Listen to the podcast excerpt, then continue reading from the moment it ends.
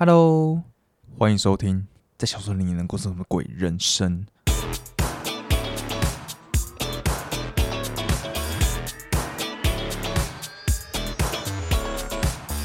啊，我是谁不重要，所以我们就赶快开始吧。我们上一集讲到，伯爵他来到他的新房间之后，回想起了他美好的青春嘛。然后伯爵他回想完之后觉得无聊，他就开始在桌上玩弄起他妹妹的剪刀。哎，等一下，这不太对吧？把你妹妹的东西放下来，你这个坏哥哥。接着，伯爵他环顾他一团乱的房间，然后他想到了他小时候的一个故事。这个故事是在他七岁的时候，有一次跟邻居的小男孩下棋。结果下输了之后，就开始破口大骂、摔棋盘，表现得很没有绅士风度。结果这个行为被他爸知道之后，就被他狠狠的教训一顿，关进了小黑屋里面。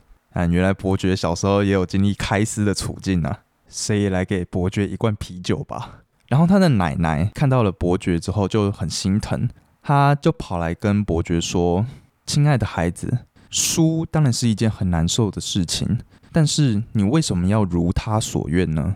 此时坐在房间里的伯爵想起了奶奶对他讲的这段话，于是就迅速的展开一系列的行动，开始扫地啦、整理床铺啦、清理衣柜啦，总之就把房间整理的干干净净。其实这边一开始看会觉得有点奇怪，就是奶奶跟他讲的那一段话。应该是教他说，呃，不要不服输嘛，应该要接受自己失败的事实，要表现出绅士风度。但是这件事跟打扫房间好像没什么太大的关联。但我觉得有时候人就是会这样子，你在执迷不悟的时候，脑中会想到另外一个跟现在这件事完全无关的东西，但是你会把这两件事情做一个连结。像那时候伯爵他下棋下输的时候，奶奶告诉他不要不服输，其实。也有另外一种解释，叫做接受现况嘛。你要接受你已经失败的这个事实，而不是表现的像个小孩子一样。那同样的，回到在饭店里伯爵的处境，他面对一个很残酷的事实，一团乱的房间，还有被拘禁的人生。那这时候不也是伯爵应该要勇敢接受现况吗？所以我想，伯爵在想起了奶奶这句话之后，才意识到现在的自己应该要做的事情是什么。就是接受现况，然后好好的面对未来的生活，所以他才能够下定决心开始整理他的房间吧。接着，伯爵马上就遇到一个所有人在搬家都会遇到的问题，就是东西他妈的带太多了。你好不容易带过来，最后发现房间根本装不下，所以他就开始把一些比较没那么重要的东西打包，准备要丢掉。此时，伯爵发现一件事情，就是，哎，我们的人生经验总是不停的教导我们该怎么样跟心爱的人道别，天下无不散的宴席嘛。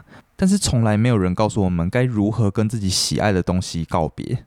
但是关于这一点，我自己是持反对意见啊，因为我是属于超爱丢东西的那一种。任何东西只要造成我的麻烦，不管它有再多的回忆，我都二话不说把它丢掉，好不好？我的房间就是一定要干干净净的，所以我从来也不会有断舍离的问题。哦，对啦，就是断舍离啦。伯爵的意思不就是断舍离吗？只是他是用一个比较有文学气息的句子把它包装起来啊。呃，的确，断舍离这件事好像对很多人来说都很难去正确的执行，因为总是会觉得舍不得丢掉吧。不过我也没有办法提供什么实质上的建议，因为我自己完全不会有这个问题。对我来说，东西就是待在垃圾桶比待在家里还要有意义。对我看到我就觉得很烦。哎，这边有一个有点揪心的桥段呢。伯爵他不是在丢东西吗？他就把一些陶瓷啊、花盆啊这类用不到的东西都打包好丢掉。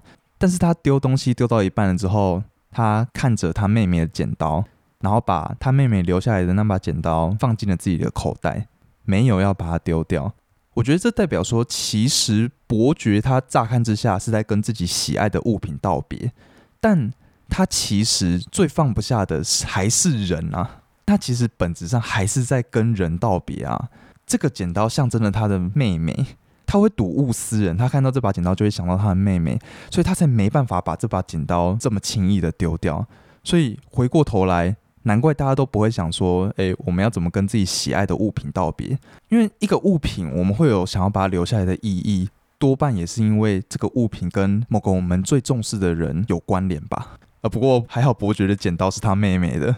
如果是他弟弟的剪刀，应该是二话不说就丢掉吧。然后如果换作是我，我妹妹留一把剪刀给我，我应该也会继续留着。但我没有妹妹啊，靠背啊。弟弟的话，我绝对是丢掉啊，根本没有留的必要啊。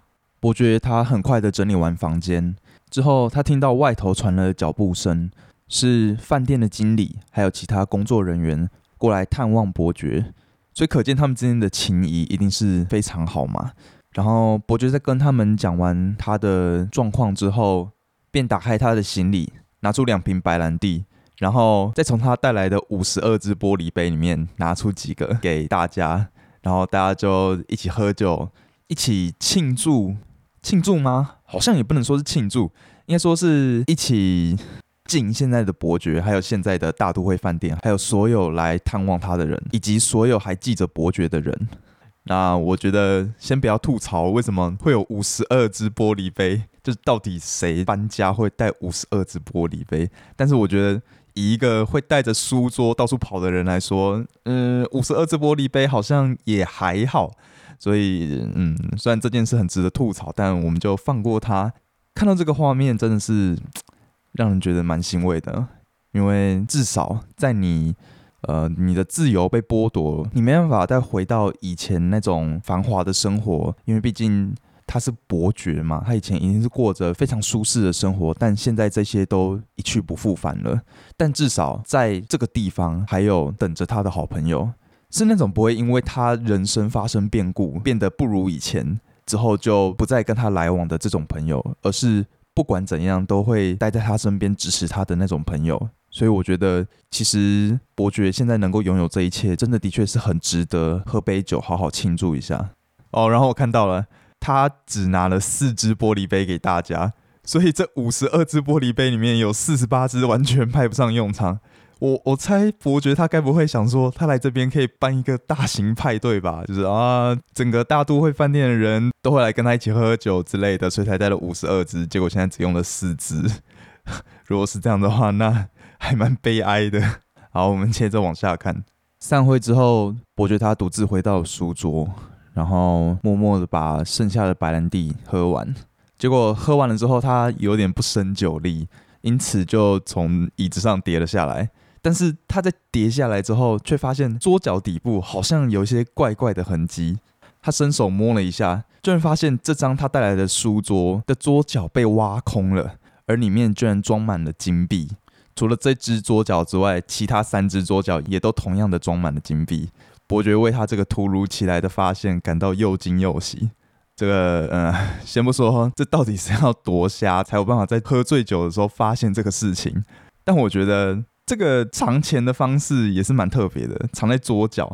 但是很明显的，如果伯爵不知道这件事，代表说这个钱一定是别人留给他嘛？就是。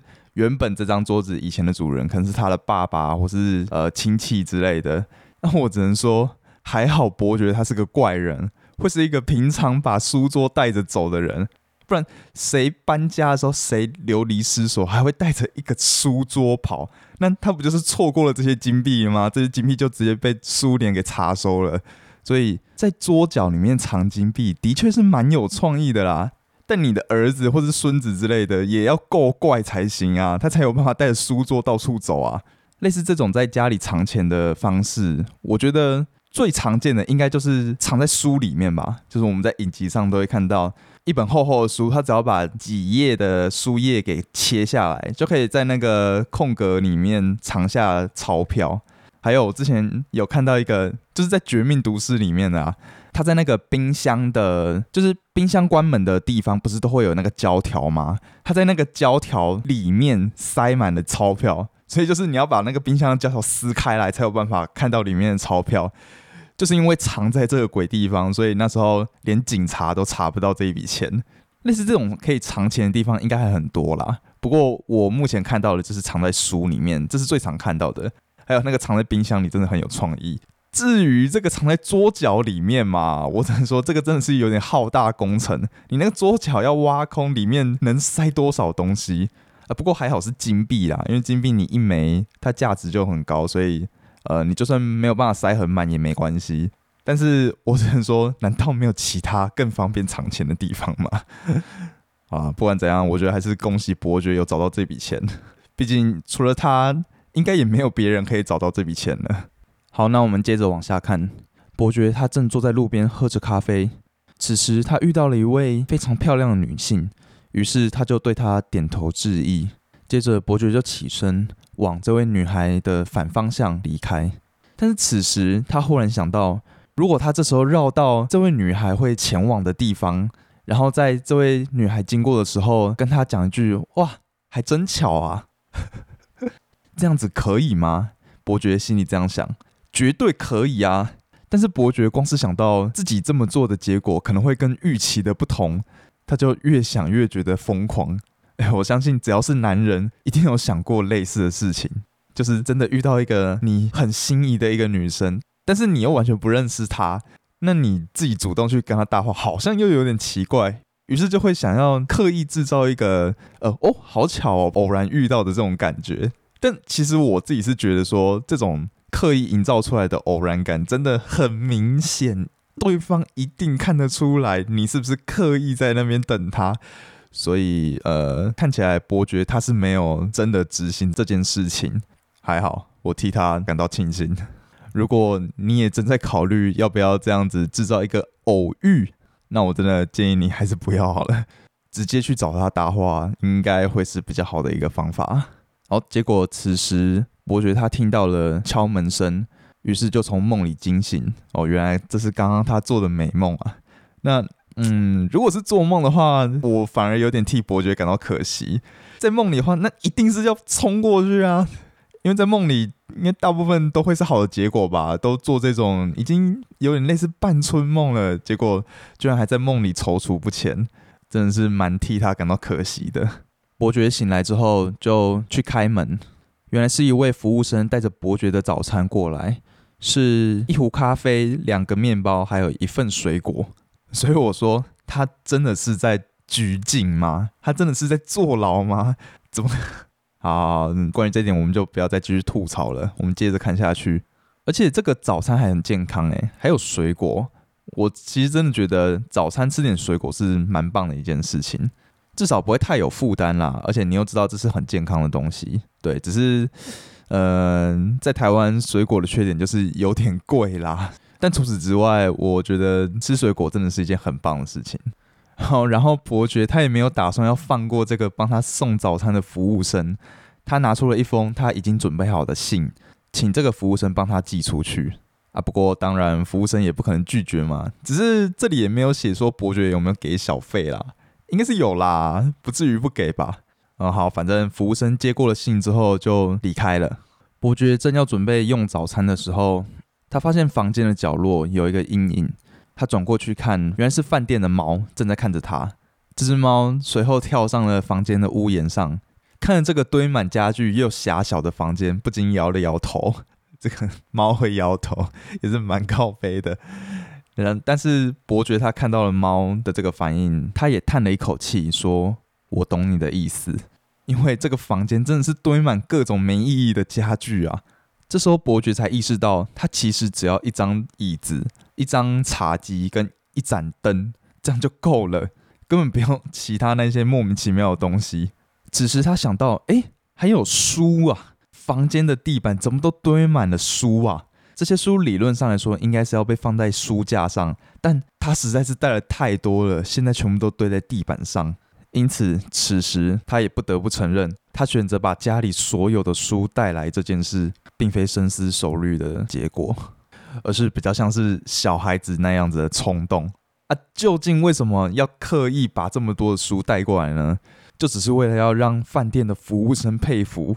还要让带他的士兵们知道他自己多么的有学问，但此时他又承认说这些书他根本一本都没看过。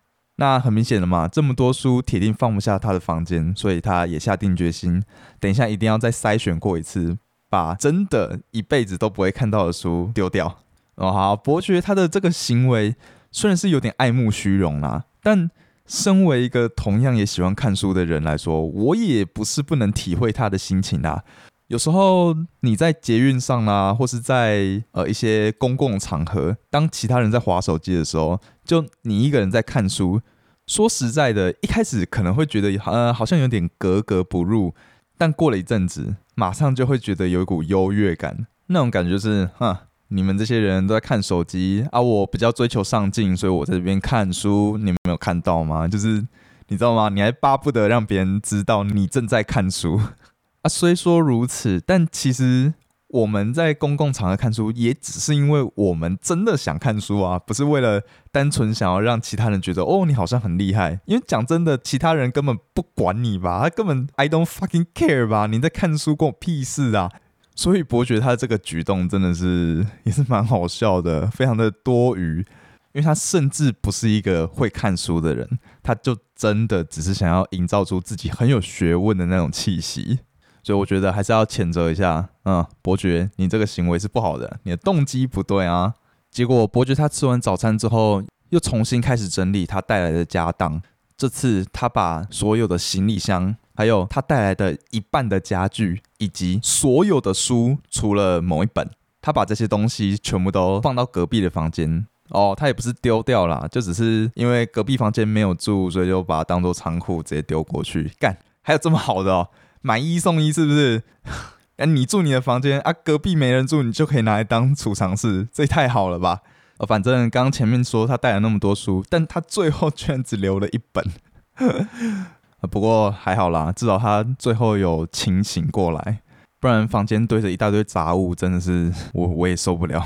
接着他就拿着他留下来的唯一一本书，坐在书桌前面，那本书叫做《蒙田随笔》。哦，这本书很有名哦，我也听过，但是呃，我也没有实际去看过啦。然后伯爵他说，他十年前就已经下定决心要好好看这本书了，但是生活里总是会有意料不到的事情跑进来，要么是有人突如其来对他表达爱意，再不然就是有银行经理要找他，甚至是有马戏团来到城里表演。以上这些人生中的诱惑，让他这十年来一直没办法好好的看这本《蒙恬随笔》。呃，那我觉得。这其实真的就是借口啦，对伯爵真的不用把事情这么美化，这就只是因为你不想看这本书，所以才替自己找借口。我就不信你一天到晚都在约会，一天到晚银行经理都在找你，对马戏团也不可能二十四小时都有在表演，没有马戏团便利商店这种东西，所以很明显的伯爵他就是根本完全不想看这本书。但是，身为绅士的他，好像又有一股使命感，告诉自己说一定要看这本书。但是这十年来，他就一直用各种的借口来让自己逃避这件事情。其实，我觉得，呃，对于一个平常没有看书的人来说，要跨出在闲暇时间看书这一步，真的是蛮困难的。我现在也是因为我已经养成了呃没事就看书的习惯。但我以前也很不喜欢看书，所以我知道那种当你要放下手机，当你要不看电视，当你要不打电动，而是把这些时间拿来静静的看一本书，真的是蛮痛苦的一件事。但我真的还是觉得看书是很有意义的休闲活动啦。所以如果你是原本也像伯爵那样子，打算好好的看书，但又迟迟跨不出那一步，总觉得人生处处充满诱惑的话，那么我只能说加油。真的要跨出那一步，跨出那一步之后，后面的就没那么困难了。养成看书这个习惯，就不会再像一开始那样子感到那么的痛苦。嗯，看书真的是很棒的一件事哦。然后伯爵，因为他现在已经被拘禁在这里了嘛，所以他说他有充裕的时间，还有孤独，所以就能好好的来读这本书了。诶，这个讲的很酷诶，就他不是只有说时间，他还有讲孤独这件事情。呃，老实说，我也觉得感受到孤独，所以去看书是合情合理的。因为我就是那种我超讨厌跟别人社交的，我就喜欢自己一个人独处。所以我也不是说讨厌孤独，我自己算是蛮 enjoy 孤独这种感觉。